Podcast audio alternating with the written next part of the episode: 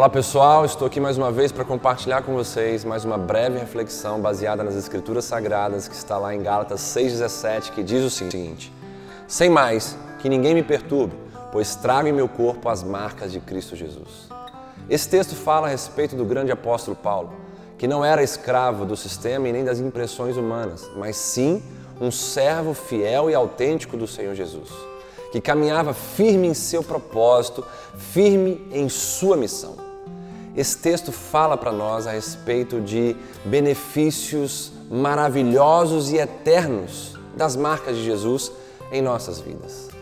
As marcas de Jesus nos conferem a semelhança de Jesus, pois Cristo Jesus foi marcado por mim e por você. Logo, nós precisamos também ser marcados em nossa caminhada cristã por amor e obediência a Cristo Jesus, o nosso Senhor. A grande marca de Cristo na vida de todo cristão é a marca da fé, que violenta a nossa carne e traz serenidade à nossa alma.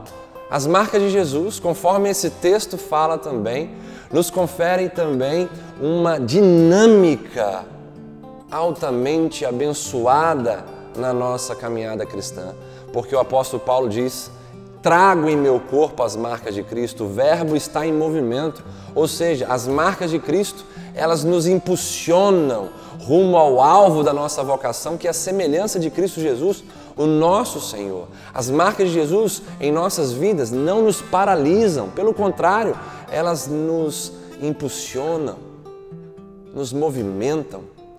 E isso é muito importante. Agora, a principal característica das marcas de Jesus, conforme esse texto, é que elas nos protegem de toda perturbação e moléstia desse sistema. As marcas de Jesus, elas nos protegem de todo o mal desse mundo. Nós vivemos hoje dentro de uma grande crise mundial, a pandemia do coronavírus, onde existem milhões de pessoas perturbadas pelas más notícias, molestadas por esse sistema maligno e corrupto, se nós estivermos marcados, formos marcados e apresentarmos as marcas de Jesus nesse tempo em que vivemos, estaremos protegidos de toda perturbação desse vírus, desse sistema, desse mundo em que vivemos.